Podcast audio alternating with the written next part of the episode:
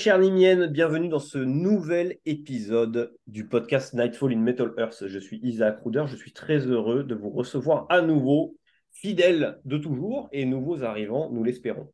Alors, je suis aujourd'hui avec encore une fois une équipe de choc, deux chroniqueurs de l'équipe. Nous avons Thierry. Thierry, comment ça va aujourd'hui? Écoute, ça va bien. Euh, je reviens de Milan hein, euh, pour un déplacement pro. Euh, là, j'ai enfin fini mon mois, mon, mes mois de mai-juin démentiels. Donc voilà, content d'être au niveau, à nouveau au rendez-vous du podcast. Excellent. Et nous avons aussi John Duff. Comment vas-tu, mon vieux? Ça va nickel. Heureux, heureux de participer à ce podcast de qualité et heureux d'être avec vous.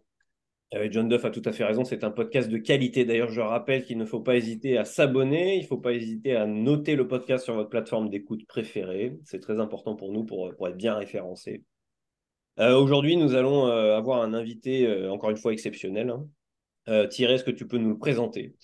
Oui, donc notre invité aujourd'hui, c'est Jean-Jacques Mauriac le bassiste historique de Misanthrope. Alors, il n'est pas fondateur du groupe, mais il est arrivé très tôt dans le groupe, avant le, avant le premier album. Euh, c'est grâce à mon épouse euh, qui, est, qui travaille dans la même commune euh, que lui euh, que, euh, que j'ai pu avoir son contact. Et, et c'est cool. C'est la première fois qu'on invite un, le membre d'un groupe dans ce podcast. Donc, donc très content. Oui, alors on va, on va évidemment euh, l'interviewer, on va échanger un petit peu sur l'actualité métal, on va beaucoup parler de misanthrope, hein. et puis euh, bien sûr, vous le savez, on va aborder des choses qui sont un peu plus externes au métal, voilà, qu'est-ce qu'on écoute, qu'est-ce qu'on regarde en ce moment, euh, des séries, qu'est-ce qu'on joue, à quoi on joue, voilà, des questions qu'on pose à chaque fois à chaque podcast. À la fin, on fera une petite rafale de questions traditionnelles pour notre invité, on va essayer de faire en sorte de le cuisiner un petit peu. Avec plaisir. Chers amis, avant que nous accueillions notre cher invité, euh, je vais vous demander euh, traditionnellement qu'est-ce que vous écoutez en ce moment? Qu'est-ce que, quels sont les, albums du moment? Est-ce qu'il y a des chroniques de prévues bientôt sur le site? Est-ce qu'il y a des sélections sur le site qui vous ont marqué? Alors, je commence avec euh, notre petit nouveau, John Duff. Qu'est-ce qui se passe de ton côté? Bah écoute, ça tombe bien parce que j'ai posté ma, ma sélection lundi dernier. Donc c'est un, groupe, euh, un groupe allemand, euh, un groupe de metalcore qui s'appelle Just Stress euh, et qui a la particularité d'avoir une violoniste dans son line-up. Et c'est plutôt cool. Donc bah, c'est Thierry qui m'a fait découvrir ça. Hein. Il connaît bien mes goûts à force de discuter sur le Discord.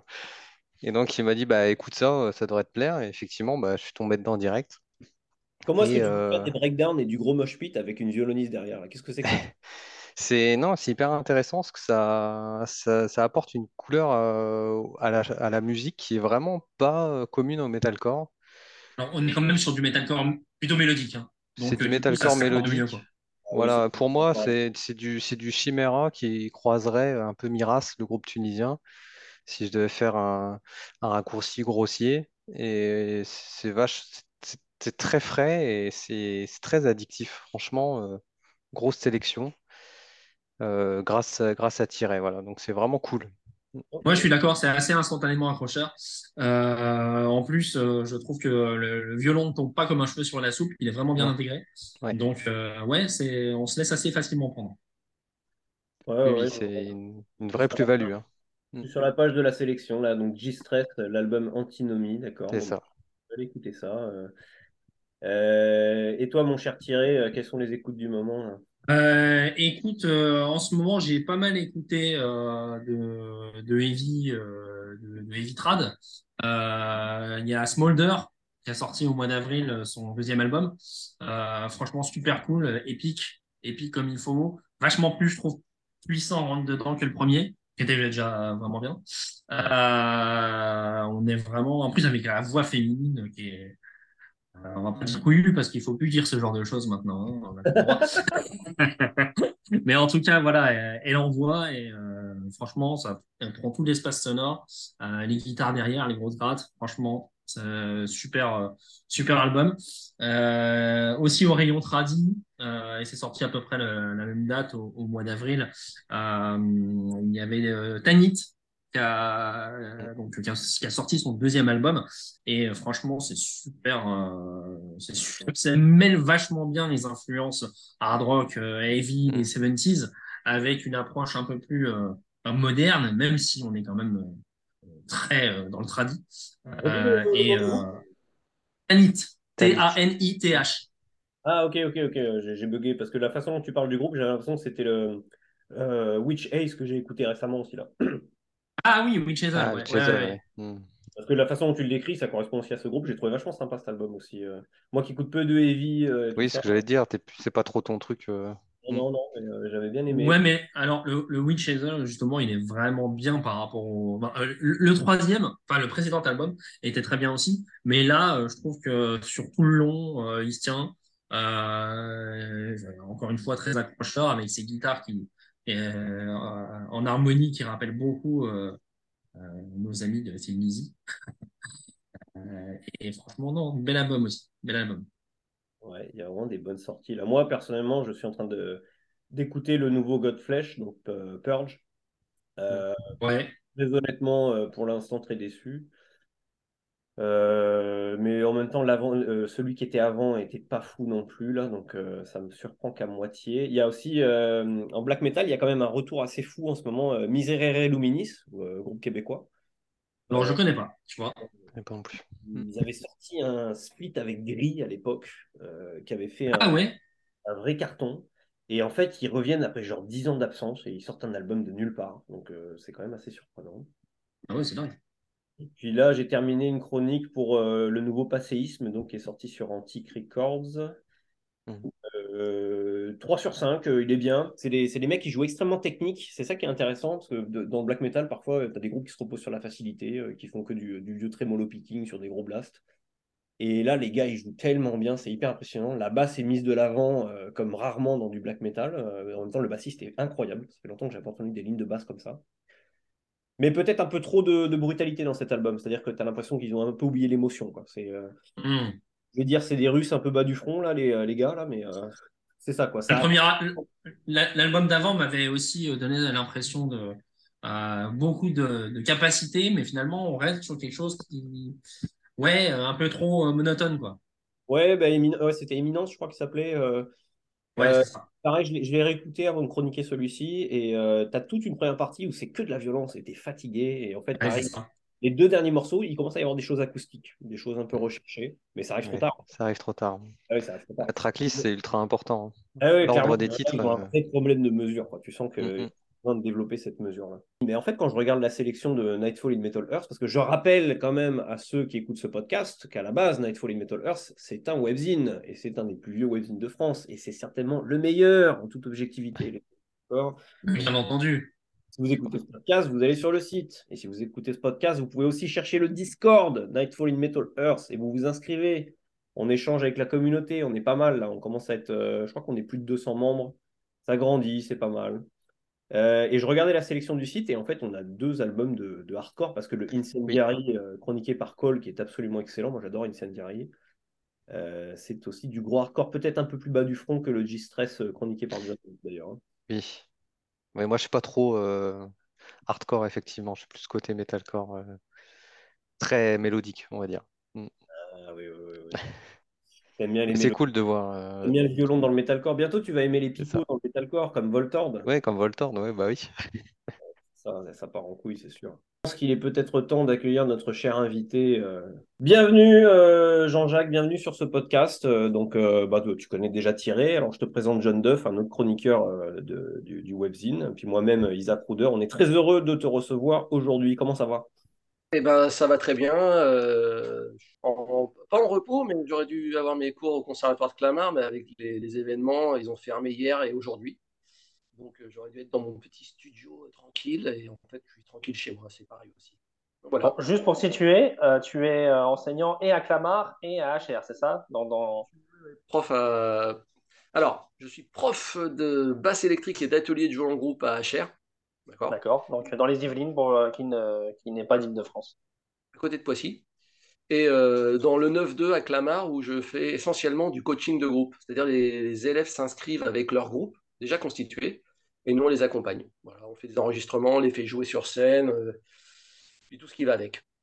Alors, tu sais que c'est très rigolo avant, avant de commencer, vraiment, mais on a un chroniqueur euh, qui, s'appelle Storm, qui est un peu archiviste dans l'âme, et, euh, et il a retrouvé une petite annonce que tu avais passée dans Metallian il y a une bonne vingtaine d'années, je pense, sur, euh, pour donner des cours de basse. Mon premier taf euh, lié à la musique, c'était j'étais euh, objecteur de conscience à l'époque, dans les années milieu des années 90, et le, j'ai trouvé un poste en fait dans une dans une école de musique. Ok. Donc je faisais l'accueil, l'installation des salles de répète et tout ce qui va, tout, tout l'accueil en fait d'un studio, quoi, tu vois. Et par la suite, euh, quand ils ont cherché un prof de bassiste, eh ben, ils ont pensé à moi et puis euh, de fil en aiguille, je suis parti, c'est parti de là, quoi. Bon, on y reviendra euh, en, en, toute fin d'interview sur cette partie-là de, de, ton métier. Mais moi, je proposais, comme, comme je te, je te, je te suggérais, de, de, commencer par, par une, une, petite série de questions évidemment relatives, relatives au groupe et à Misanthrope et, et son, son historicité dans le, dans le, paysage de métal français. Euh, et d'abord, euh, bon, effectivement, pour la petite histoire, c'est le dernier concert que j'ai vu à, à, avant le confinement. Euh, le concert que vous aviez donné à Paris sur les quais, là, dans le dans le, la petite péniche, voilà. Euh, voilà, au petit bain. Voilà, je me souvenais plus du nom. Donc très sympa. Euh, et mais finalement, le Covid non plus vous a pas tué. Hein, vous avez, vous êtes aujourd'hui un des seuls, seuls, groupes qui n'a pas splitté parmi les pionniers de la scène extrême française. Qu'est-ce que ça t'inspire ça? Qu'est-ce qui, pourquoi? Alors là, très bonne question. Peut-être le fait d'avoir une, une, équipe qui est stable déjà depuis une bonne vingtaine d'années. Voilà. Ouais. Ça, ça a compté aussi parce que l'arrivée d'Anthony et de Gaël. Ça, ça, Anthony, c'est Mama et Gaël Ferré. Gaël Ferré ça, ça, a remis un petit peu de, je sais pas comment dire, de, de stabilité. Voilà, à un moment, c'est, je sais pas, avec les autres musiciens, plus ou moins des histoires, voulez rester, pas vouloir rester, on n'arrivait toujours pas à trouver les bons musiciens, tu vois. Et avec eux, ça arrivait et ça, ça, ça baissait un petit peu le, pas la tension, mais le, voilà, on sentait que ça commençait à être vachement plus stable, quoi. Ouais. Et au fil des années, euh, ça s'avérait que bah, on, a, on a pu faire énormément de choses avec eux et que grâce à cette stabilité, et, bah, on, a pu, on a pu durer, euh, on a pu traverser le Covid aussi, même si ça n'a pas été forcément euh, facile, mais on a, euh, voilà, on est, on est ensemble en tous les quatre depuis plus de, plus de 20 ans et, et puis avec Phil depuis plus de 30 ans. Donc, 30 ans, ouais. ça passe bien. Donc, voilà, c'est la relation après, c'est intéressant parce que on est, c'est un couple, mais à quatre, comme, euh, comme les, tous les autres couples. Et du coup, on, vu qu'on se connaît quand même bien avec euh, Phil et les autres, c'est, il y a moins d'histoire, je pense. Voilà. Donc du coup, bah, nos goûts musicaux, ils sont à peu près, euh, on partage un peu la même passion pour le, pour le métal surtout, et on arrive à, à bien s'entendre aussi au niveau de, de, de, la composition, des lignes directrices aussi sur, le, sur les albums ou sur, sur ce qu'on doit faire. D'accord. Bon, ça aussi, on va, on va y venir. Euh, historiquement, euh, historiquement, Misanthrope est lié au label Early Records, puisque c'est Philippe Courtois lui-même qui, qui, qui l'a fondé. Euh, Arrête-moi si je me trompe. Euh, donc, euh, effectivement, hein, euh, Philippe Courtois, Sas de l'Argilière, pour qui ne connaissent pas son, son, son, son pseudonyme dans, dans Misanthrope. est-ce que ce lien solide avec le label, est-ce que c'est déterminant dans la longévité du groupe? Ouais, alors je, je, forcément, ça, ça, ça, a apporté énormément. Ça a apporté de la stabilité aussi, parce qu'on savait qu'on avait un label derrière nous. À l'heure actuelle, euh, tu vois, pour les, pour les jeunes groupes et tout, c'est quand même assez compliqué. Parce que soit tu montes toute ta structure, ouais. autrement, il faut que tu aies un tourneur, que tu aies ceci, tu aies cela et tout. Et à une époque où on était, euh, bah, tu, tu, tu signes sur une maison de disques et tout, tu avais un accès à, si, si, les mecs du label faisaient bien leur boulot, hein. tu avais un accès aux, aux journaux, tu avais un accès euh, pour des, des, des tu avais un accès pour les concerts, etc. Et des placements aussi euh, en FNAC et en magasin. Donc euh, lui, je sais que au départ, il avait commencé à démarcher un peu et il n'y a rien qui lui plaisait. Donc il s'est dit, bah, ouais. c'est pas compliqué, je vais le faire moi-même, je vais monter ma structure, je vais me signer, et comme ça, au moins, il n'y a personne qui va me casser les pieds, je vais pouvoir développer mon, mon projet comme, comme il me semble, comme j'ai envie. Quoi. Voilà. Et, et en fait, ça a, bien, ça a plutôt bien marché jusqu'aux années 80, jusqu'aux années 2000, forcément, parce que est arrivé le téléchargement. Mais avant ça, euh, quand tu étais fan de quelque chose, enfin en musique surtout, ou de film, bah, t'achetais la, la VHS ou la cassette ou le CD ou le vinyle, quoi. Donc, Eh ouais. comment dire, tu avais forcément, euh, pas une rémunération, mais l'argent euh, circulait, ça allait dans un sens et tu pouvais grossir ton, ton label, ton projet et tout ça et investir sur d'autres nouveaux groupes, quoi.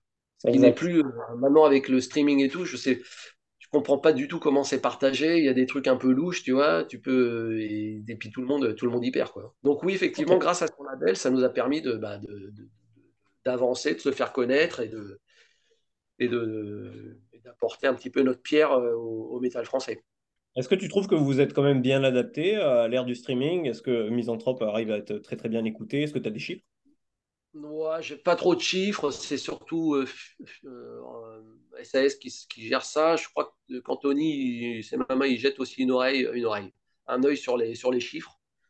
Mais euh, bon, moi, j'écoute pas en streaming. Si, si j'écoute de la musique, je vais sur YouTube, tu vois. J'en suis encore là, hélas. Ou autrement, euh, j'écoute mes vinyles et mes CD. Mais pour les nouveautés, euh, je demande aux gamins, puis je vais faire un tour sur YouTube, euh, voir ce qui, ce qui, ce qu'il y a de beau, quoi. Tu rigoles, mais YouTube, euh, j'adore toujours écouter des albums entiers sur YouTube parce qu'en plus, si tu mets l'écoute euh, permanente, tu tombes parfois sur des pépites parce que YouTube te met des trucs qui correspondent. Exactement. Mal, hein, pour écouter. hein. Alors, Mi- Misanthrope fait partie des, des pionniers du métal extrême en France. Euh, vous avez commencé un peu plus tard quand même que les, les tout premiers, les Loud Blast, les Massacra, les Ouais, Agressors. Est-ce que ça vous avait obligé quand même à- par rapport à ces, ces groupes existants à vous distinguer direct? Un peu comme euh, Suppuration l'a fait dans son, dans son propre style. Bah, Est-ce que ce euh, a de marrant, c'est que lui, Phil, sur les premières démos et le, jusqu'au split CD Hater of Mankind, ça, c'est assez, enfin, c'est assez brutal. C'est-à-dire, il y a une espèce de son euh, dans, dans la compo, dans le riff, un peu, tu sais, euh, Morbid Angel et cet esprit-là, quoi. ouais, ouais. Enfin, c'est pas pareil, mais on est plus dans un métal comme ça. Et moi, quand il est venu nous, il est venu me trouver, il est venu avec euh, Variation, quoi. Hmm. Ah, Avec l'album déjà fait quasiment quoi. Ouais, il- les compos, elles étaient quasiment toutes là. On a fini tout en, en- en répétition, mais il y avait tout, quoi. Et moi, je trouvais ça euh, plus rock'n'roll que métal. Ouais. Parce que, tu vois, il- on faisait plus du, du- des riffs méga trash ou du death metal, c'était, euh, on faisait, on faisait autre chose, quoi. Donc, il est arrivé et je pense qu'il a mis un, un coup de frein à main et euh, l'album est sorti alors qu'on s'attend. Il faisait Hate of Mankind euh, en 91-92 et en 93, il sort euh, Variation, tu vois. Quand tu écoutes les deux l'un après l'autre, tu te dis, c'est quand même passé quelque chose, quoi. Donc, moi, je pense qu'il avait déjà cette petite idée de se démarquer et de pas faire comme tout le monde. C'est-à-dire, je pense qu'il voulait pas faire une énième copie euh, de, de trash ou de death trash un peu à la Massacra ou à la Load Blast. Mais euh, voilà, dès que ça commençait un petit peu à prendre ou à avoir un petit peu de buzz, il s'est dit non, mais on va, on va changer, on va faire des trucs. Euh, Moi, j'aime bien, euh, il aimait bien le doom, euh, tout ce qui était doom anglais, le métal suédois mélodique. Il, voilà, il, on a basculé, il a basculé dans quelque chose d'autre et il a, et puis, et puis voilà, le style est né comme ça, quoi. Alors, En tout cas, d'éminemment français en plus. où, il- où ça a changé et, on, et euh, après il n'y a pas de le changement il s'est pas fait parce que il s'est pas dit tiens si je fais un album comme ça je vais vendre 500 000 albums il s'est dit ah non non ils font c'est trop death trop trash c'est fini ça nous on va faire autre chose Euh, mais justement, le style musical des Misanthropes, hein, euh, en tout cas à partir du premier album, il a été assez compliqué à définir finalement parce que euh, effectivement c'était extrême, mais en même temps il y avait un côté progressif, ça pouvait parfois être très mélodique, ce qui est devenu encore plus mélodique au fil des années. Est-ce que ça s'est imposé lui-même ce style-là avec la maturation du, sens de composition de chacun? c'est un, un truc qui s'est passé par rapport au un peu au personnel qu'on a eu suivant les périodes parce que Jean-Baptiste Jean-Baptiste Boitel Ouais. il était un peu plus électro euh, euh, tout ce qui est trans euh, il, il écoutait pas mal de choses en- surtout en tech il écoutait beaucoup de musique classique aussi et moi j'ai découvert pas mal d'artistes de jazz rock avec lui Ok. D'accord? Y a des fois il y a des, il y a des ambiances qu'on a mis par-ci par-là sur les albums où, on, où on, passe pas du coq à l'âne mais il y a quelque chose qui se passe quoi tu vois genre Ouais. un petit solo ou une harmonie ou un truc tout d'un coup tu te dis mais ouais c'est bien mais d'où ça peut venir ce truc-là, tu vois. Et en fait, moi je sais qu'avec lui, on a, on était vachement, c'était vachement plus heavy. Il y avait un côté un peu plus euh, lourd dans le métal, c'est-à-dire pas forcément la rapidité à, 250 en double croche, mais un truc dans l'efficacité et la rapidité. Donc il, adorait aussi tout ce qui était comme euh, euh, les, Nightwish et puis ce genre de groupe, tu vois, les Stratovarius. Voilà, donc du coup, tout ce mélange-là, ça a donné des compos entre. Euh, alors, Visionnaire, c'était encore autre chose que Visionnaire. Il y avait quand même Sergio Grus, Sergio Grus au piano. Et lui, euh, qui venait 100% de jazz et, euh, musique argentine, voilà, ça, il a vraiment, vraiment apporté. il y a eu tout d'un coup une autre approche, même en, sur certaines progressions classiques et tout, qu'on n'avait pas. Théâtre Bizarre, c'était un des gars d'Hélène qui faisait les synthés. Tu vois, donc du coup, chaque album, on s'est retrouvé avec des musiciens et puis le courant, il a pris, il a pris avec ce qu'il y avait à bord, quoi.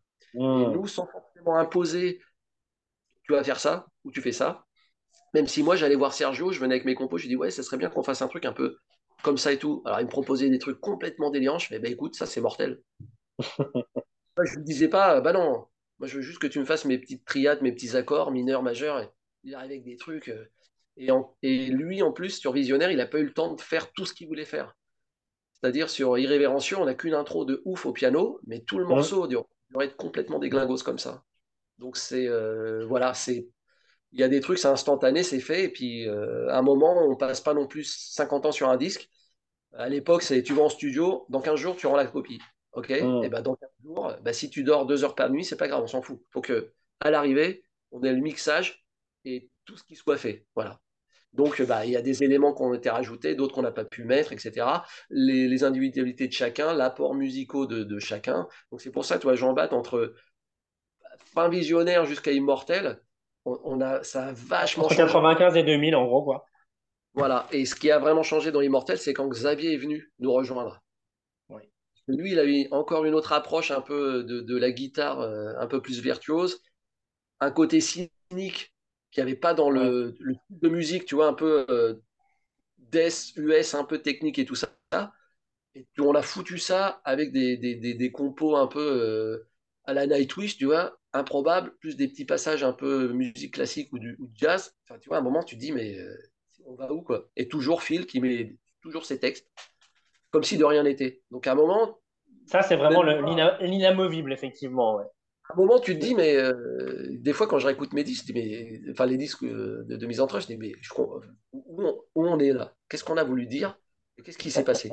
En fait, le, bah, le, moment, il est instantané, il est figé, terminé. Donc, c'est assez rigolo de réécouter des fois des vieux, des, des, vieux titres et tu te dis, mais quand même marrant qu'on ait composé un truc comme ça. Alors, tu parlais des paroles de, Philippe Courtois. Euh, donc, la sophistication, hein, on, peut, dire ça, sophistication des textes de Misanthrope, c'est une part importante de son identité. Alors, moi, moi euh, j'ai toujours vu un peu Misanthrope de ce côté-là, comme le cradolophile français, au niveau de la sophistication des textes, parce que j'ai appris énormément de vocabulaire anglais grâce aux paroles de Cradle. Euh, en fait, il y a un côté extrêmement exigeant dans la, la, façon dont les textes sont troussés chez Misanthrope. Qu'est-ce que, justement, est-ce que ça vous guide? Qu'est-ce que ça t'inspire, ça? Quand on était en studio, quand on était enfermés tous ensemble, euh, là, tu n'as pas le choix. C'est-à-dire, tu écoutes de la musique, il faut que tu écrives des textes. Donc, il avait plus ou moins des idées, et des fois, il terminait, euh, il terminait à l'arrache, fallait, fallait, fallait, fallait terminer. Quoi. Et maintenant, on est plus en mode, euh, on lui envoie des compos, il écoute, ou il amène des textes, et puis on, et puis on, voit, on, voit, on voit ce qu'on peut faire dessus. Quoi. Parce que c'est vrai que dans, dans, dans, les albums de Misanthrope, as toujours encore... il y a toujours une trame quand même avec euh, ce personnage d'Alceste, le Misanthrope, qui, qui a. Qui voyage dans le temps. Comment? Qui voyage dans le temps. Ouais, qui voyage dans le temps, effectivement. Puis il lui arrive tout un tas d'aventures, mais qui sont quand même concentrées dans des périodes bien précises. Ouais, bah, en fait, euh, Philippe, il adore, le... il adore la, la langue française. Il adore les mots et euh, il a des, tonnes de livres chez lui, aussi bien comics, BD que littérature française. Et euh, ouais, en fait, c'est un passionné de la langue française. Je pense qu'il se rend, lui, il des trucs des fois euh, absolument incroyables et des fois même trop loufoques. On est obligé de un petit peu de calmer le, pas de le calmer, mais de, voilà, de, que ce soit un peu, plus lisible même pour l'auditeur, on va dire ça comme ça. Mais euh, je sais qu'il a des bouquins de, de synonymes, il a des, des, des livres, euh, tu vois, ou des, des, des thésaurus. Il a la, il a la totale, quoi. Et les trucs, ils sont, euh, ils sont usés. Pas ouais. je mets dans ma bibliothèque et je regarde mon dictionnaire des synonymes, tu vois, une fois de temps en temps. Non, le truc, il est, il est, voilà, dès qu'il a un concept, il va chercher tous ces, pas ces mots, mais voilà, ces, ces- ces espèces de trames et après il écrit. C'est la question que j'allais poser. En fait, tu as un peu répondu. J'allais dire quel est votre rapport à la langue française? Parce que j'ai l'impression que vos premiers essais euh, étaient en anglais. C'est-à-dire à partir de quand vous vous êtes dit euh, on va chanter en français, on va assumer le français? Moi, je suis toujours très admiratif des groupes qui chantent en français euh, parce qu'en France, on a tendance à se dire bah, il faut chanter en anglais si on veut percer tu vois, à l'international. Donc j'allais demander Ouais, quel est votre rapport à la langue. en fait. Un peu le souci, quoi. Mais ce qu'il y a de marrant, c'est que je crois qu'il n'y a qu'en France qu'on pense des trucs comme ça, parce que quand tu écoutes Rammstein, Eux, ils ont cartonné chantent en allemand. Tu as des groupes euh, euh, qui chantent en, finlandais, en finnois, quoi. Cartonne. Euh, tu as des groupes français, genre Magma, qui, qui inventent une langue. Ça cartonne partout, ça joue partout.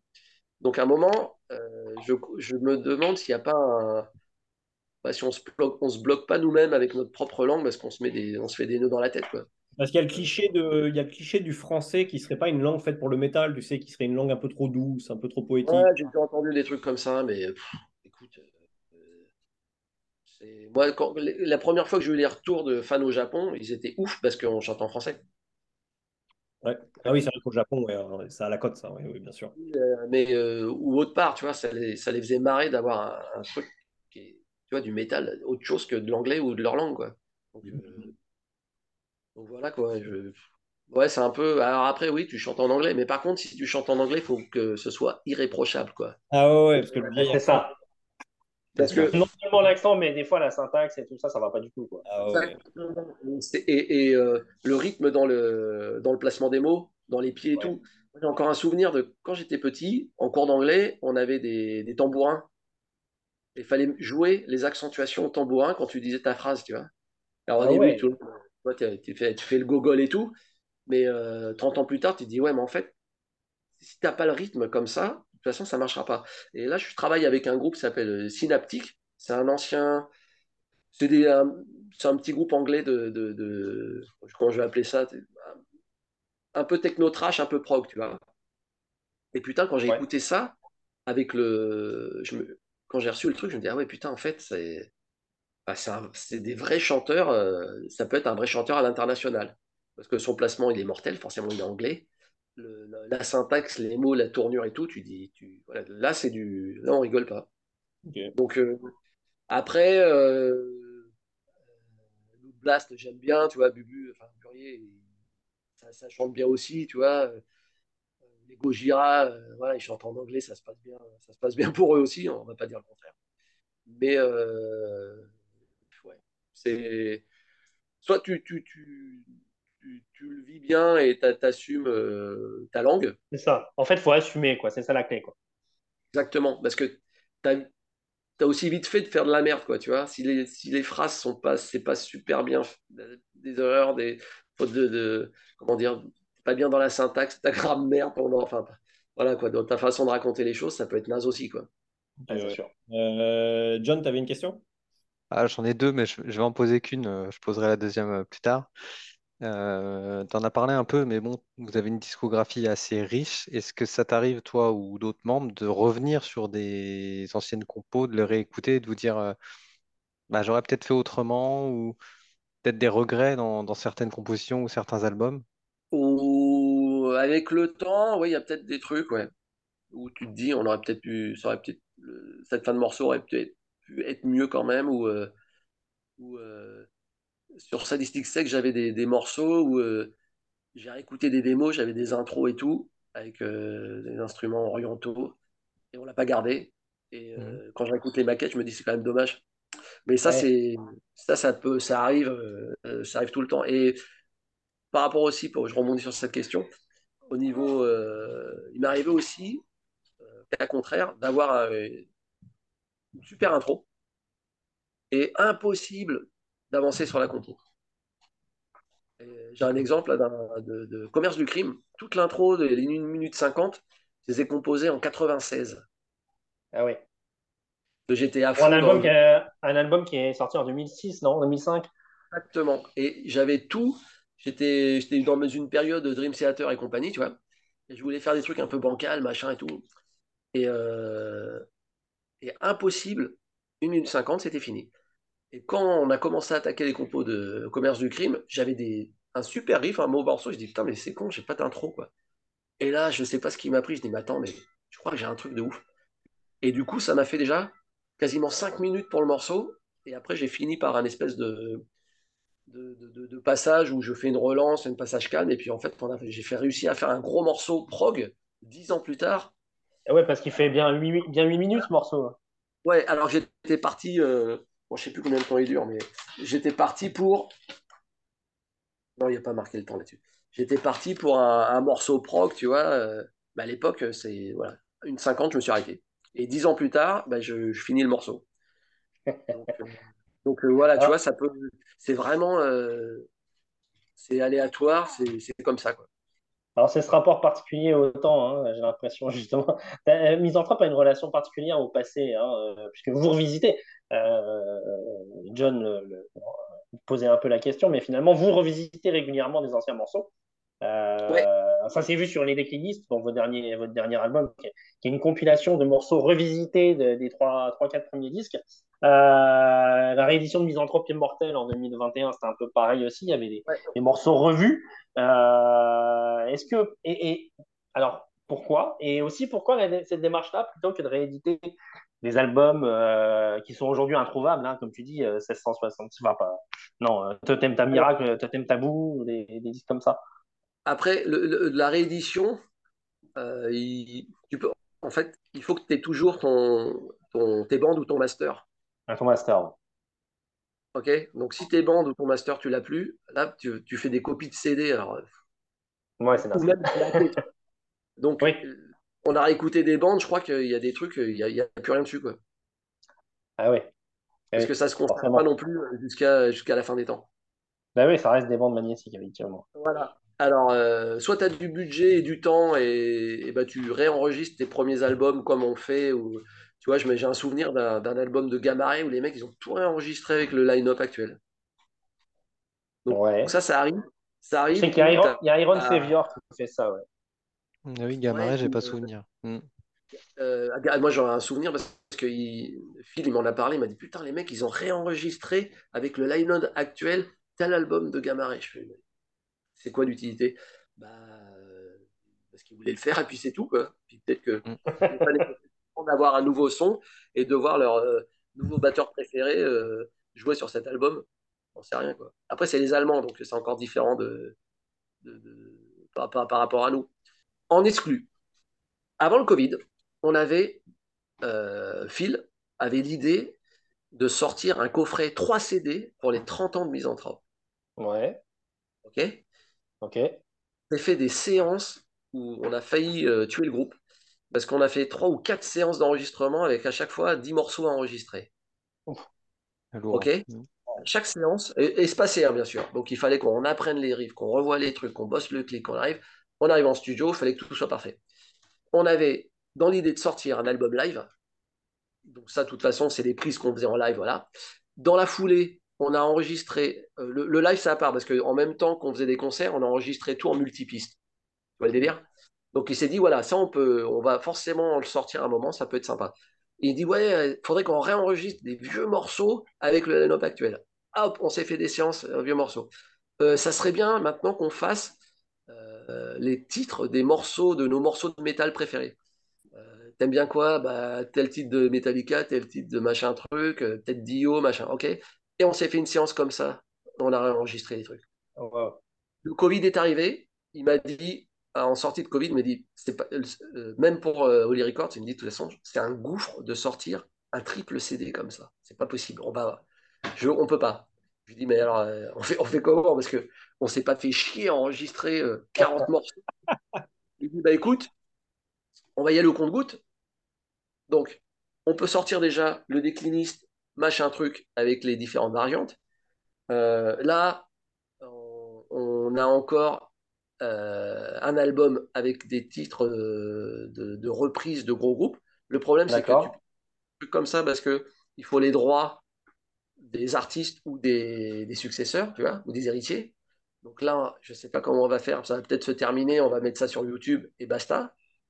Donc tu vois, ça fait un peu mal au cœur, mais les trucs, ils sont, ils sont dans la boîte et nous, on se retrouve avec un, à essayer de tout sortir euh, par un entonnoir, quoi. Ouais. On a aussi, euh, bah, on a fait des prises live, euh, Mency, euh, Furios, machin truc et tout. Et on a fait une sélection de titres et c'est en train d'être mixé. Et en plus, on a fait le troisième album d'Argile, qui est Ouais. enregistré, qui est enregistré mixé.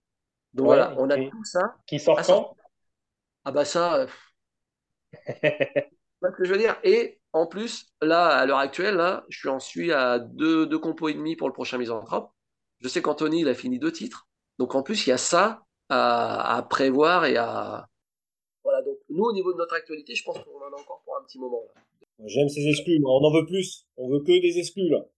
Ah bah là, euh, c'est- déjà beaucoup, là, ce que je viens de dire. Mais, Ah, euh, mais euh, ouais, c'est que. Et, et le souci, c'est que on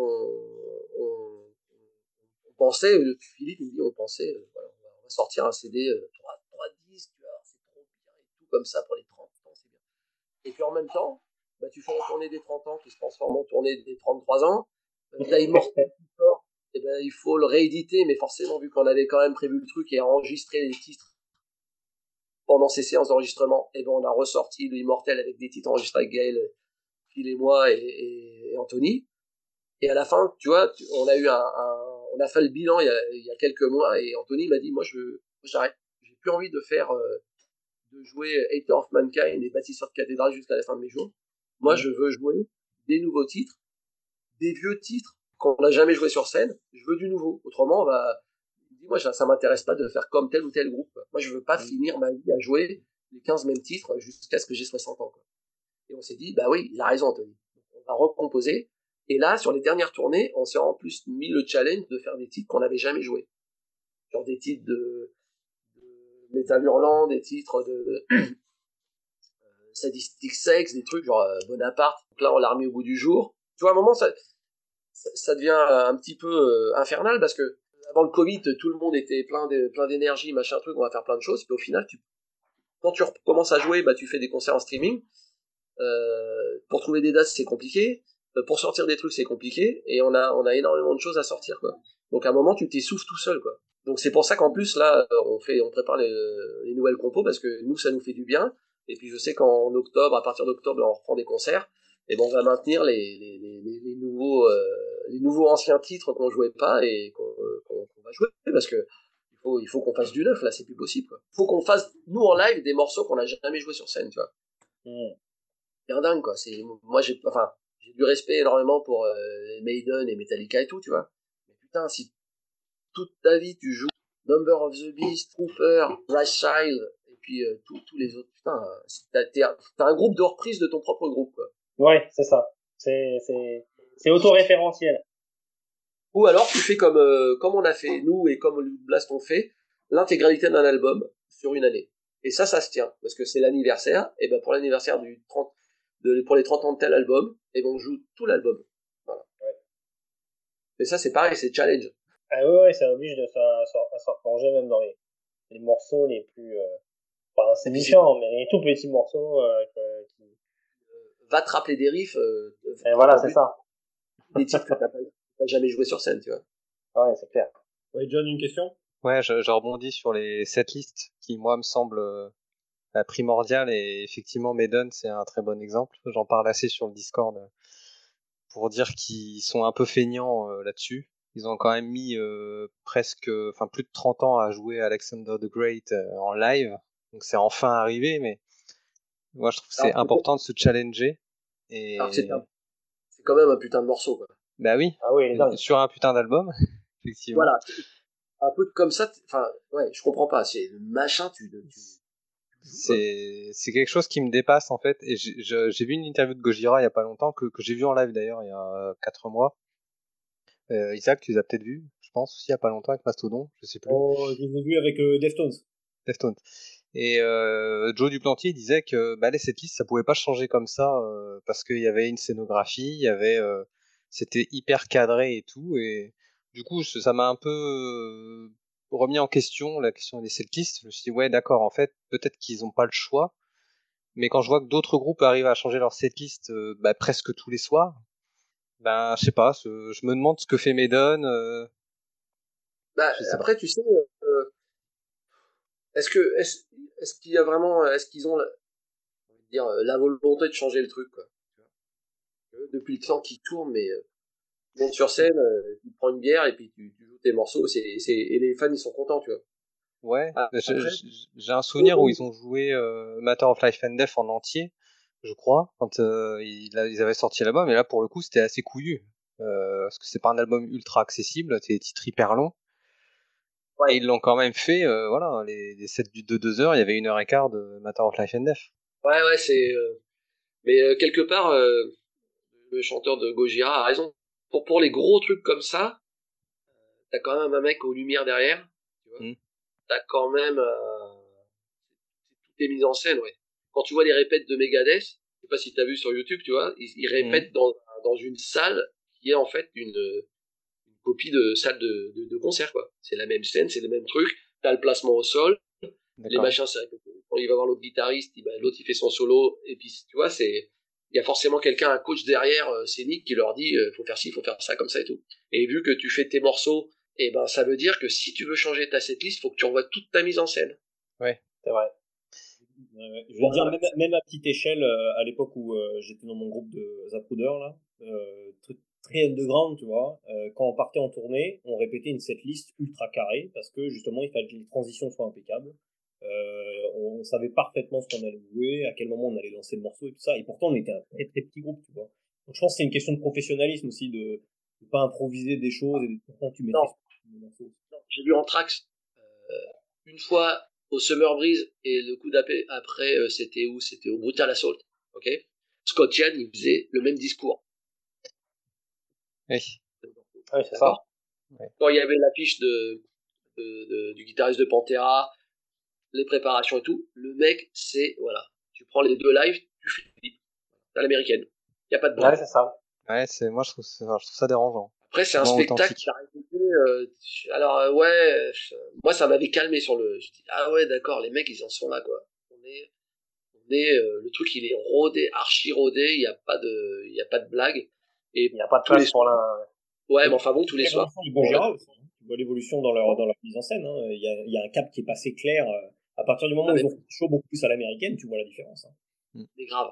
Donc, euh, nous, pour petit euh, commun des mortels, on, euh, quand tu vois plusieurs, plusieurs fois ton groupe préféré, surtout des gros trucs, tu vois qu'en fait, c'est, c'est quand même, euh, voilà, c'est quand même bien mis en scène, quoi. Et des fois, très peu de, très peu de place pour, euh, pour l'impro, quoi. Ça permet de, de, de, lancer la prochaine question assez facilement, en fait. Euh, comment, comment est-ce que tu, Comment est-ce que tu analyses l'évolution du métal extrême français en 30 ans? Est-ce que tu as l'impression qu'il y, a des, il y a des lignes directrices, euh, des façons d'aborder l'extrême de façon particulièrement française? Là, on parlait d'américanisation de, la scène et tout. En métal extrême, à un moment où on jouait, on, jouait souvent, enfin, jouait souvent, on a joué quand même pas mal de fois avec Anorexia Nervosa. Hmm. Moi, je trouvais que ça, eh ben, c'était euh, pile poil extrême, euh, Cradle of Filth et Dimmu Borgir, tu vois? Et euh, ils étaient vraiment dans cette lignée euh, métal extrême. Mais en plus, il y avait un petit côté euh, French dans le dans le dans dans le saut, dans les compos et dans la façon surtout du, de leur leader là, Reinmar. Ouais, Reinmar. Ah oui, les textes aussi. Euh, bah, Reinmar, c'est la même chose. C'est un, un dandy qui aime bien la langue, donc tu retrouves ça, c'est très français. Ouais, exactement. Quand tout à l'heure, quand tu me parlais de, de langue française, toi, je pensais à lui aussi, quoi, parce que dans sa façon d'écrire et tout, il, c'est pas, euh, c'est pas de la petite écriture quoi tu vois c'est pareil c'est, le, texte il a il à la hauteur de la musique quoi c'est ça euh, euh, on, en parlait récemment sur le Discord mais c'est vrai que en France l'importance du texte est, est, supérieure à, d'autres d'autres pays d'autres langues et ça se ressent finalement dans le métal aussi quand on parle en français quand on écrit en français en tout cas ouais ouais, ouais c'est Ouais, ouais, je suis, je suis, je suis d'accord. Après, t'as des, t'as des exceptions comme des poètes anglais, tu vois. Quand t'écoutes The Doors, tu, tu vois, ou même euh, certains textes de Bruce Dickinson, parce que le mec, il écrit aussi, euh, il écrit aussi grave, quoi. Tu vois, donc t'as des, t'as des termes, à un moment, tu dis, ton, ton dico, il trouve pas le mot, quoi. Parce que, Ouais, pas, livre de littérature anglaise, euh, tu sais pas ce que c'est, quoi. Mais en fait, je pourrais presque poser la question différemment, c'est-à-dire est-ce que tu as l'impression que le, on parlait d'américanisme dans la scène, est-ce que tu as l'impression que la scène métal extrême française est de moins en moins particulière et française et de plus en plus américanisée Qu'est-ce que tu identifies comme euh, comme euh, ligne directrice? Si on dit plus américanisé dans le sens euh, plus professionnel et que ça joue mieux et que c'est, et que c'est plus des, des, des coups de savate dans la gueule, ouais, je suis d'accord. Parce que moi, j'ai joué, on a joué avec euh, Agressor, il a toujours une équipe derrière lui avec un ou deux batteurs, euh, trois guitaristes qui, qui peuvent, euh, ils sont interchangeables, tu vois. Donc, à chaque fois que j'ai joué avec eux, ça envoyait quand même sérieusement le boulet. L'autre Blast, pareil, Burier, il a aussi bien Fred, de Creator, que son bassiste, tu vois. Donc, pareil, moi je les ai vus plein de fois, ça rigole pas. Merciless, c'est pareil, quoi. Ouais. Donc, euh, ouais, les mecs, ils sont là depuis un moment. Ils ont tourné suffisamment euh, dans tous les endroits où il est possible de tourner en France et même en Europe. Les mecs, c'est des, voilà, c'est, le, le cap, il est passé. Moi, quand on était plus jeunes, ça jouait pas comme ça, quoi. Hmm. Et là, à un moment, je sais pas, ouais, il- le cap, euh, le niveau il est monté. Euh, Forcément, les batteurs, moi, quand je vois Gaël et puis tous les, tous les batteurs un peu de cette génération, ça envoie quand même le boulet sévère, quoi. Ça peut jouer au clic avec des tempos de dingue. Euh, Quand je vois dire que où il est arrivé maintenant dans Megadeth, et d'où il vient, lui, il a, il a fait pareil, il a eu des, des, des entre Scarve et des groupes comme ça où il a envoyé, euh, il a envoyé des parties de double et de, et de blast complètement délirantes. Donc tu vois, à un moment, euh, bah, je me dis oui, oui, ça c'est peut-être, ça s'est américanisé dans le, dans, dans l'exécution, dans, et dans le rendu et dans le boulot. T'en as qui, qui évoluent maintenant dans des, dans des super groupes, quoi. C'est comme le batteur de, avec qui j'enregistre un album là de Pain of Salvation Ah oui. à, à Toulousain, je crois. Moi, j'ai bossé avec lui, j'ai récupéré des, pour un album là qui sort euh, pour Max Enix là. euh, Quand j'ai récupéré les batteries, j'ai fait oulala, le mec en fait, il, il rigole pas du tout quoi. Ça joue grave. C'était dingue. Le mec il est dans son studio, il te fait des, des prises comme ça quoi. Voilà. Et, et puis c'est pareil, t'as des groupes comme Igor. Alors c'est, Hmm. vous connaissez un peu? Ah oui, oui. et c'est pareil, ça joue, euh, ça joue de ouf. Le bassiste, euh, je sais pas si c'est toujours le même, mais c'est effrayant quoi. Je pense que ce côté-là où à un moment on, on s'est retiré un peu les doigts du cul et, euh, et on a vu que voilà, le fait aussi de maintenant d'avoir accès à tout par YouTube, où tu peux avoir une vidéo de, de tes artistes euh, ou de- des musiciens préférés, là tu peux passer des mois et des années à bosser quoi. Forcément, ça fait augmenter le niveau quoi. Après, une fois que t'es bien, que tu joues bien, tout ça, tu te structures. Soit t'as ton tourneur, t'as des strates de tourneurs pour monter dans les, euh, un petit peu dans le level de, de, de différentes salles, tu vois. T'as des tourneurs pour les petits clubs, t'as des tourneurs pour les, les, les fests moyens, et puis pour les gros gros fests et les grosses écuries, bah tu passes par d'autres tourneurs. Donc à partir du moment où t'es dans une équipe comme ça, forcément tu te, t'arrives sur scène, c'est, normalement c'est béton quoi. Il y a le son, il y a la lumière, il y a comment tu te comportes sur scène, voilà. Donc euh, toi les, les bons, un bon exemple comme Gojira, moi qui les ai vus en 4, en 2000, je crois que je les ai vus en 2001, et euh, il y avait déjà tout. C'est-à-dire musicalement, c'était déjà, euh, déjà la, c'était déjà la guerre dans ta gueule. Et après, il y avait déjà un peu de lumière, machin truc, mais tu vois, c'était pas non plus le, l'opportunité de faire la première partie de Metallica. Je pense que là, après, là, on t'arrête plus. Est-ce que ça vous va comme réponse? Ça me va très bien. Je raconte un peu ma life, hein, excusez-moi. Je crois que je crois que John avait une petite question qui était un petit peu liée à ce sujet un peu plus précise. Euh, bah, la, la, la scène métal française, elle a, à tort ou à raison, parfois été considérée comme su- plutôt suiveuse de tendance. Est-ce Ouais, ouais. qu'aujourd'hui, tu as le sentiment qu'il y a une vraie identité, que la scène française euh, peut être une référence euh, dans le métal? Ouais, déjà, euh, bah, comme je dis, hein, tu prends, euh, tu prends Igor, tu prends Gojira, tu prends euh, Stars of the euh, c'est quoi c'est? Rise of Rise the of the North Star. Mm. manga, machin, truc et tout, c'est français. Et c'est, voilà, il y a, il y a de l'ovni, quoi. Pareil, là, j'ai vu Black Bomba qui, qui, qui tournait en Europe avec, euh, je sais plus quel gros groupe, là, de hardcore. Ça tient, ça tient grave la comparaison sans, sans problème, quoi. Un groupe qui a énormément tourné. Nous, quand on commençait à, à tourner avec Misanthrope, je crois que c'était le groupe français qui jouait le plus. Ah oui. Ok. Black Bomba, c'est le truc qui a tourné le plus, je pense, en France. Massisteria tourne énormément aussi. Mm. Ah, mais à un moment, Black Bomba, c'était juste infernal, quoi.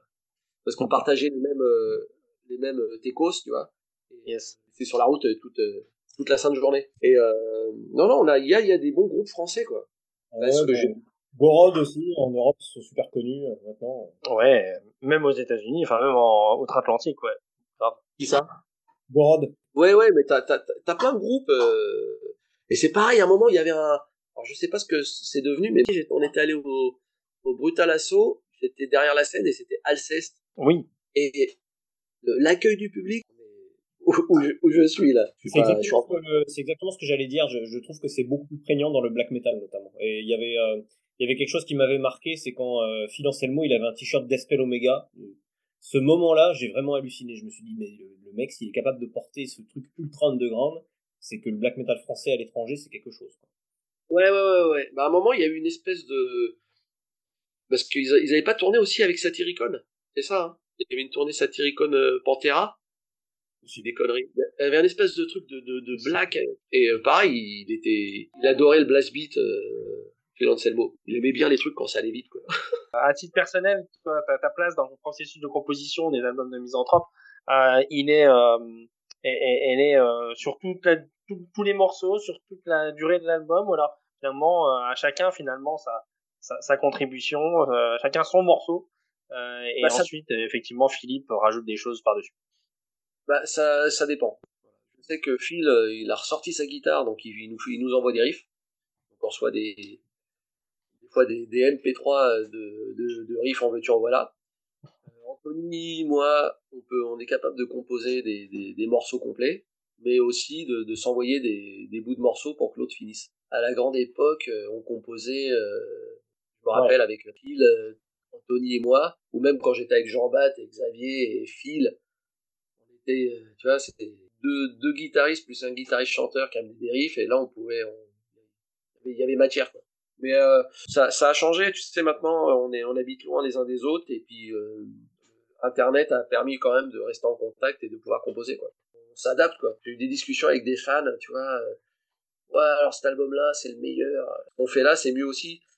Ouais, c'est mieux joué, mais vous là, vous avez perdu le truc. Alors des fois, je comprends pas parce que j'essaie de faire des compos quand même où j'essaie de, sur certains titres, de remettre un peu de d'esprit, de façon de faire de l'époque, tu vois. Le fan revient toujours à des vieux à des vieux morceaux. C'est, je sais pas. Euh, ça, en fait, oui, c'est vrai. Il y a, y a, des fans qui, qui peuvent pas s'empêcher de revenir sur les sur sur les, les classiques. Euh, après, euh, je trouve que quand un groupe conserve sa patte comme vous avez réussi à le faire, euh, finalement, chaque nouveau disque apporte sa pierre à l'édifice. Hein, et, et, justement, de cathédrale, finalement, c'est ça, ça vous colle bien à la peau.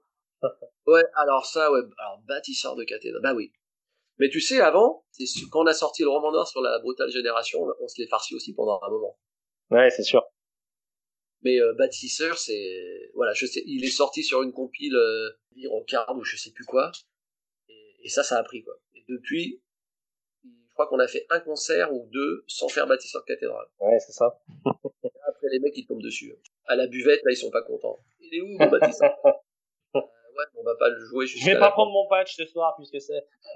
c'est comme euh, c'était comme euh, les de Motorhead hein. Ace of Space mais il disait ouais, voilà, c'est ça ouais, le morceau il est bien et nous on a fait des disques lui et puis des morceaux qui sont encore mieux que ce qu'on faisait mais non les gens ils veulent ils veulent ce morceau là ils veulent des vieux trucs et t'es t'es obligé de t'es obligé de garder quand même ça même nous dans notre dans, dans l'approche où on voulait quand même mettre du nouveau mais t'es quand même obligé de jouer des, des, des trucs que tu joues tout le temps quoi hmm. Tu es également enseignant, hein, on en a parlé au début, dans, dans plusieurs euh, conservatoires municipaux. Et comment ton travail au sein de Misanthrope, ça enrichit ton expérience d'enseignant et inversement, qu'est-ce qu'apporte ton job d'enseignant à, à, ton rôle dans Misanthrope? Euh, En fait, euh, j'ai envie de dire, tout est dit dans ta question, quoi.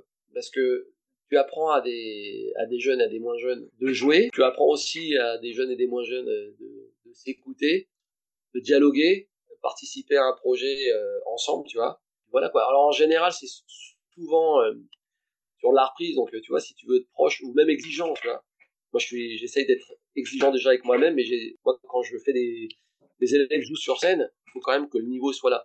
il faut quand même répéter, il faut prendre conscience que si tu fais pas, ton instrument régulièrement, bah, c'est mort.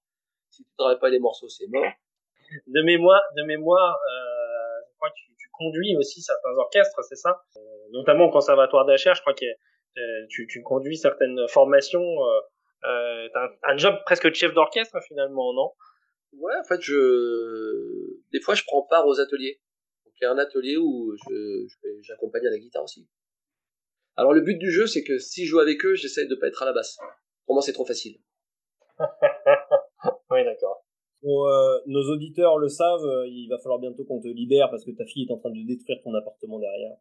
Euh, non, ça va, il reste encore, il reste encore du parquet en état Et tant qu'il reste une basse.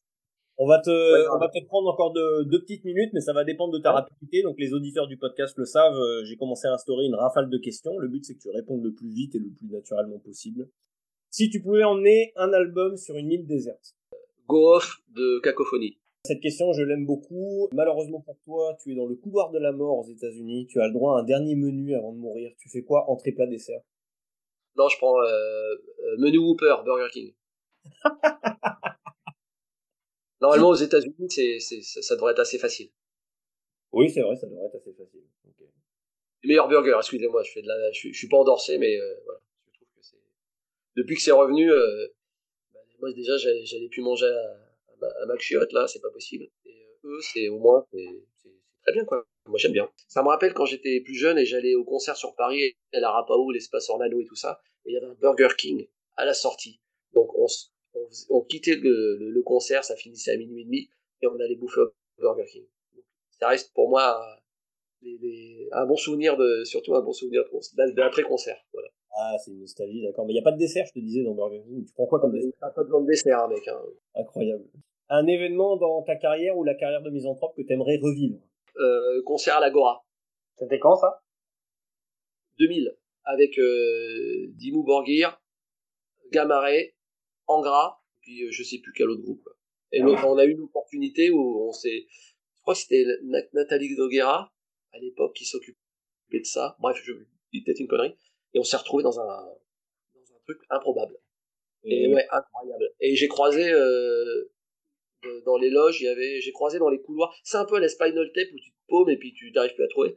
Je croisé Dickinson avec sa, ses gamins et sa femme. Parce qu'en fait, vu que c'était un copain du chanteur d'Angra, il venait chanter des fois, euh, pousser la chansonnette avec lui. Bah, euh, justement, un groupe avec lequel tu aimerais partager la scène. Vous avez jamais partagé la scène avec. Mr Big. Il est tellement rapide. C'est la première fois que j'ai un invité qui est aussi rapide. C'est un plaisir. Hein. Les questions, elles sont trop faciles. enfin bon, Mr. Big, mais j'aurais bien voulu faire aussi euh, la première partie de Metallica avec Cliff Burton. Ça, je crois que c'est vraiment euh, parce que j'ai croisé beaucoup de monde, des icônes, j'ai des photos, voilà. Billy Sheehan, je l'ai croisé euh, plein de fois. J'ai pas croisé encore Steve Harris, mais j'aime bien Maiden, mais je suis pas. Ça, ça, ça, a été une grosse influence, mais c'est, enfin voilà, je cherche pas non plus à le rencontrer absolument quoi. Par contre, j'aurais bien voulu euh, voir euh, Burton et discuter avec lui. Parce que lui, il y avait des, il y avait une approche et une façon de, de, de, développer la, la, base dans le métal, quoi. Alors mes questions sont trop faciles. Là, tu vas faire le, tu vas moins faire le malin avec celle-ci. Si Misanthrope ah oui. Euh, pouvait être résumé en un film, une série, un livre ou un jeu vidéo, ce serait quoi? Evil Dead, le 3. Pas possible d'être aussi bon ça. Le 3, c'est bien celui où il y a les, où il est avec les zombies, puis il est un peu moins gore et plus rigolo. Je crois que c'est celui-là, ouais, c'est le 3. Celui où il est dans le, envoyé dans le temps à l'époque, euh, ouais. Euh, c'est énorme. Ça, c'est n'importe quoi, ça. Ça ou Bad Taste? Dernière question, si tu pouvais avoir une autre nationalité, ce serait laquelle? Suisse. Pas que pour l'argent, c'est surtout pour le chocolat. Chers amis, est-ce que vous avez des choses à rajouter à notre cher invité qui était excellent sur ce podcast? Ben non, moi je le remercie d'avoir été si réactif, surtout, hein, Jean-Jacques. Merci à toi.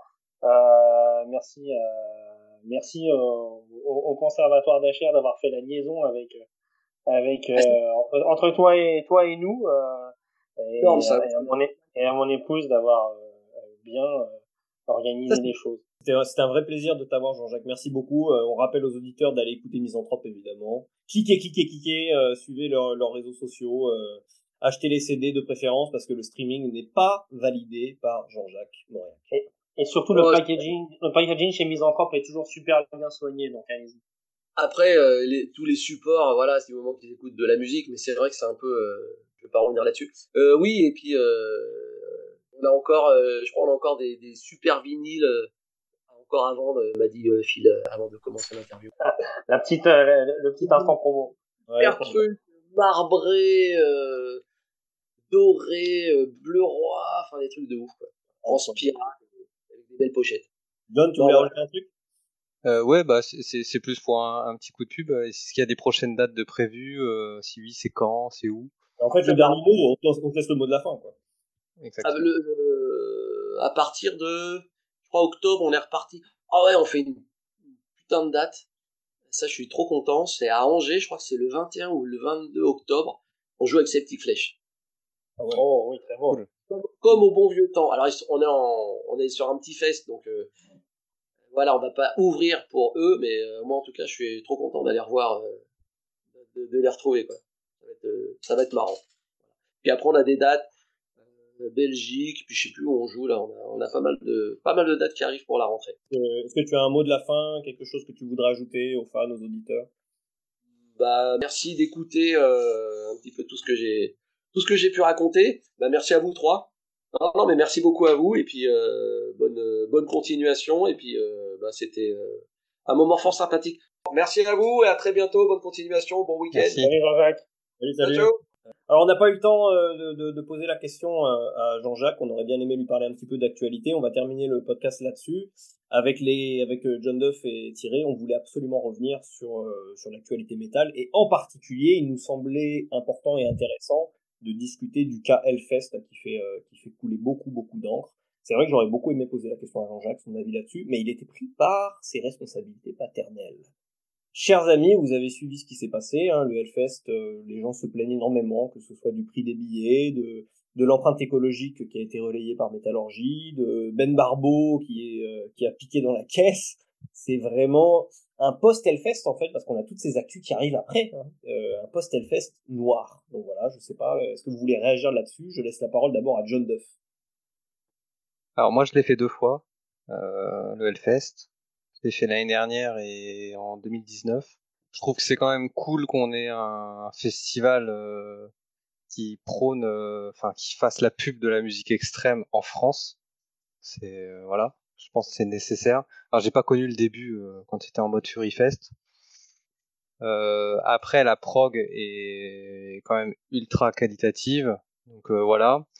Bon, j'y vais pas pour la déco comme certains, voilà, j'y vais pour la musique. donc non, c'est un super festival, mais effectivement c'est très très coûteux. Après, si on remet par rapport au nombre de groupes qu'on peut voir, ça coûte pas si cher que ça. Après, euh, tout ce qui tombe après le Hellfest, donc euh, bah, les scandales de l'argent volé, euh, euh, bah, les prix des billets ou la double billetterie, parce que là ils ont mis en vente la moitié des passes mardi et ça s'est vendu en 20 minutes. Oui, sans, encore une fois, sans connaître le line-up, hein, c'est une tendance. Voilà. Qui, je sais plus, il y a peut-être 2-3 ans, je sais plus quand ils ont commencé à faire ça. C'est ça, donc les gens vont au Hellfest pour le Hellfest, c'est pas pour la programmation. Donc moi perso, ça, ça me dérange un peu, mais voilà, c'est tout, c'est comme ça. Mais peu importe ce qui se passera, même le scandale de Barbeau, parce que j'ai quand même vu qu'il était plutôt bien soutenu, en plus, euh, sur les réseaux sociaux, ce qui est euh, assez étonnant. Bon. Et, je pense que le FS, de toute façon, est beaucoup trop gros maintenant pour, euh, bah, pour vaciller, quoi. Too big to fall. Il, il est trop gros. Alors, euh, moi, à titre perso, je suis content de l'avoir fait et je l'ai pas fait parce que je me suis dit ouais c'est the, the place to be euh, le faire une fois dans ma vie. C'est parce que c'est un festival métal et, et le métal c'est ma passion. Mais j'aurais plus tendance maintenant à aller sur des festivals euh, plus petits. Euh, peut-être le motocultor. Euh, on a l'Alcatraz en, en, Belgique. On a le Grasspop qui est un petit peu plus petit que le Hellfest qui est le concurrent direct. Donc euh, donc voilà je j'ai vu ces réactions euh, sur les réseaux de, de, gens qui étaient, qui étaient vraiment en réaction sur le Hellfest et qui disaient bah, on va aller soutenir des choses plus petites en fait, en réaction. Ouais. Le lieu Hellfest, on va, mais le motocultor est très souvent cité par exemple. Les ouais. gens ont l'impression de retrouver cet esprit originel du Hellfest là. Et Thierry, qu'est-ce que tu penses de tout ça toi? Bah, Moi j'ai envie de dire que euh, on, on, aime bien, euh, je pense qu'un un peu chaque métalleur en nous aime bien euh, se dire euh, nous contre le reste du monde mais finalement euh, voilà c'est on est un milieu qui échappe pas euh, qui échappe pas finalement aux controverses euh, qu'on peut trouver dans tous les autres. Et je veux dire un, coup de de, de, détournement de, de fonds bah voilà ouais ça peut arriver chez nous aussi. Euh, la seule chose c'est peut-être qu'on est une, une communauté qui fait plus bloc même derrière les derrière ceux qui font de la merde. Donc bon bah euh, du coup c'est toute la communauté qui prend après Euh, voilà. Euh, sinon, euh, concernant euh, concernant la politique euh, même du Hellfest, dire effectivement, ils sont devenus tellement gros que finalement, c'est pas le festival de Ben Barbo, c'est le festival le festival numéro un en Europe aujourd'hui. donc effectivement, les, les, gens et surtout les étrangers n'associent pas la gueule de Barbo au Hellfest. et et puis je, je, pense aussi que voilà, ils ont atteint une telle surface euh, financière et de notoriété qu'ils peuvent à peu près tout se permettre. Et le coût de la billetterie, bah, c'est encore un exemple de plus. Ça nous fait mal aux, fesses de payer pour quelque chose qu'on. Alors moi, j'y suis jamais allé, mais ça fait mal aux fesses de payer pour quelque chose dont on connaît pas du tout le moindre groupe. Mais on sait que quand même que la, la prog va être d'une qualité euh, suffisante pour justifier euh, justifier l'investissement. Ce qui est plus emmerdant, c'est plutôt tout le, tous les aléas, les à côté. Euh, la distance, euh, l'hébergement, tout ça, là, effectivement, on atteint. Mais je pense que finalement, effectivement, c'est pas dû au Hellfest, c'est que juste quand aujourd'hui il y a un gros événement, et eh ben, tout ce qui est à côté pour se loger, pour se déplacer, bah, tu le payes pas pour. En parlant du logement, il y a eu toute une histoire, un scandale sur le fait que le Hellfest louait des chalets extrêmement chers. Donc les gens parlaient de gentrification, d'embourgeoisement du Hellfest. Est-ce que, euh, moi je me posais la question, est-ce que c'est pas très français finalement de cracher sur les choses qui réussissent euh, Le Hellfest est devenu tellement gros qu'en fait on l'accuse d'être trop américain, hein, d'être peut-être d'être peut-être trop en fait. Toi, on, parlait de l'authenticité avec Jean-Jacques tout à l'heure. La, spécificité française, c'est d'être très authentique, de chanter des textes français, d'être un petit peu à part, tu vois, un petit peu underground et tout ça. Je sais pas, j'ai le sentiment qu'en France, quand quelque chose devient trop massif, les gens s'en détournent pour rester élitistes, en fait, un peu, un peu hipster. Ouais, c'est pas faux. C'est pas faux. Après, j'ai pas d'exemple, d'autres exemples qui viennent, qui viennent appuyer ça, mais effectivement, euh, il y a eu ça avec Gojira, je te un exemple. On, on préfère. Quand ils ont commencé à bien bien tourner, à tourner avec Metallica, t'avais plein de gens qui disaient ah oui Gojira ça y est c'est des Américains. Euh, je dis hmm. pas que c'est la majorité de gens, mais c'est très français de faire ça. On, on préfère souvent les, les perdants magnifiques. Voilà exactement. euh, c'est Henri Lecomte. On préfère Henri Lecomte à, Björn Borg. Effectivement, enfin pas Björn Borg c'était à McEnroe ou Wilander. Chers amis, euh, cette petite polémique sur le Hellfest euh, ne remplace pas le plaisir non seulement d'écouter de la musique dont on a déjà parlé, mais aussi de regarder des choses. Alors qu'est-ce que vous regardez? Est-ce que vous jouez à des choses? On va terminer là-dessus, un petit euh, petite détente tranquille là de 5 minutes. John Duff, qu'est-ce que tu regardes comme série? Un petit film à recommander à nos auditeurs? Un petit jeu vidéo du moment? Euh, en ce moment, on est en train de regarder euh, The Days sur Netflix, euh, qui raconte la catastrophe de, de Fukushima. Euh, donc c'est un peu euh, dans le style de, alors je sais plus si c'est les mêmes réalisateurs, mais en tout cas c'est un peu dans le même style que Tchernobyl sur HBO. Et euh, voilà, c'est huit épisodes de un peu moins d'une heure.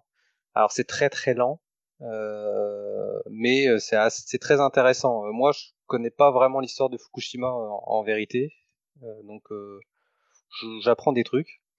Et en termes de jeux vidéo, euh, bah, je suis en ce moment sur. Euh, j'ai refait la dernière, la trilogie des Tomb Raider, donc euh, le Tomb Raider classique, le Rise et le Shadow, ceux qui sont sortis donc euh, par Square Enix. Euh, voilà, et j'attends impatiemment Starfield comme toi, Isaac. Oh oui. Donc, donc voilà, je suis ravi qu'il soit dans le Game Pass sur Xbox, donc c'est cool. Et euh, alors, Thierry, t'es sur quoi toi en ce moment? Alors moi, je, je joue je joue plus aux jeux vidéo, donc je vais pas vous parler d'un jeu vidéo, euh, tout simplement parce que par manque de temps, je, je peux pas, je peux pas tout faire, je peux pas tout écouter de la musique, regarder des films, parce que je suis un gros cinéphile comme tu le sais. Euh, néanmoins, là, je euh, et je le dois encore une fois à mon épouse qui est, qui est sûrement plus fan que moi, mais euh, on a commencé la nouvelle saison de Black Mirror qui s'est fait attendre. Euh, sur Netflix euh, et toujours ce concept d'épisode un épisode une histoire avec euh, des vedettes assez euh, assez mm. remarquables. Euh, Salma Hayek pour le premier épisode de ce qui ne gâche rien pour moi j'adore.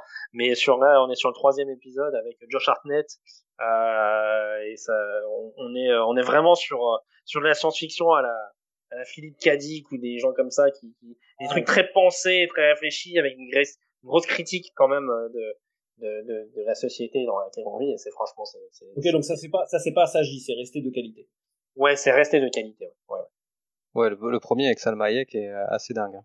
Euh, de mon côté, euh, j'étais en train de réfléchir. Aussi, j'ai vu euh, le, film de Covenant qui, qui se passe qui se passe en Afghanistan avec je sais pas si vous avez entendu parler de ce film, c'est un film de guerre. Hein. et en fait, ça raconte une histoire. Je crois que c'est basé sur une histoire vraie. Des, des, soldats américains qui se font avoir dans une embuscade. Ils sont avec un, traducteur afghan comme comme il y avait à l'époque. En fait, les traducteurs afghans étaient là, ils servaient l'armée américaine et en échange, Normalement, ils étaient promis d'avoir un visa pour aller aux États-Unis avec leur famille. Et euh, ils se font tendre une embuscade par les talibans. Et euh, il reste plus qu'un seul gars avec le traducteur. Et le, gars se fait toucher, le soldat américain. Le traducteur le, le porte sur des kilomètres et des kilomètres pour essayer d'échapper aux talibans qui les poursuivent. Et euh, en fait, euh, le, traducteur se fait abandonner par l'armée américaine. Le soldat se fait rapatrier. Et en fait, il va passer des années à essayer de retrouver le type pour le faire immigrer comme c'était promis avec sa famille. Et le film est vraiment, vraiment très très bien, peut-être un peu trop euh, blockbuster hollywoodien sur la fin. Je me souviens que j'en ai parlé avec mon père qui lui euh, est militaire et avait fait l'Afghanistan et il m'a dit que ça se passait très très réaliste. Ça se passait vraiment comme ça, avec les traducteurs, euh, les échanges avec la population et tout ça. Donc c'est un film que je recommande si vous voulez voir comment ça s'est passé à l'époque, ce bordel innommable qu'était l'Afghanistan. Est-ce que vous voulez conclure avec un mot de la fin, mes chers amis là? Tirez, à toi d'abord. Euh, un mot de la fin, non. Euh, ravi d'avoir pu euh, avoir, euh, avoir un représentant éminent de la scène musicale, enfin de la scène métal française. je pense qu'il faut la soutenir, il faut, il faut écouter en français, même si, même si on est un peu, on est un peu rebuté par la langue au départ. Je pense que Misanthrope c'est un super ambassadeur. Et tout à l'heure, il, il, il, évoquait un concert qu'ils avaient fait au début des années 2000 avec avec Dimmu Borgir, avec, euh, en fait, c'est un groupe qui est capable de parler à, tous ces gens-là, en fait, tous les fans euh, de death mélodique, de, euh, black metal, un peu euh, de power, de heavy tradi. donc voilà, je vous conseille de pas passer à côté des sorties de ce groupe. Excellent. John Duff, un petit mot de la fin pour conclure? Bah déjà ouais, super content de, participer à ce podcast et puis d'échanger. L'invité était super, c'était super intéressant les échanges. Moi perso, ça m'a donné envie de creuser Misanthrope. Euh, J'avais déjà eu un conseil de tirer. Euh, j'ai déjà écouté un album euh, avant l'entretien et effectivement c'est quand même très particulier et ça mérite euh, de s'y pencher un peu plus. Donc ouais non super cool. Chers auditeurs, n'oubliez pas de vous abonner à ce podcast. N'oubliez pas de le noter si ça vous a plu de préférence. Mettez 5 étoiles, voilà, c'est comme ça que ça fonctionne. Euh, allez sur le Discord, cherchez le Discord Nightfall in Metal Earth si vous voulez échanger avec des gens de qualité, avec une belle communauté. Vous pouvez croiser évidemment les chroniqueurs de l'équipe. Ça me permet de rappeler qu'à la base Nightfall in Metal Earth est un webzine, donc on n'hésite pas à aller visiter ça, à aller lire des chroniques de qualité de l'équipe c'était le podcast Nightfall in Metal Earth. Je vous remercie toutes et tous d'avoir suivi ce nouvel épisode. On se retrouve bientôt.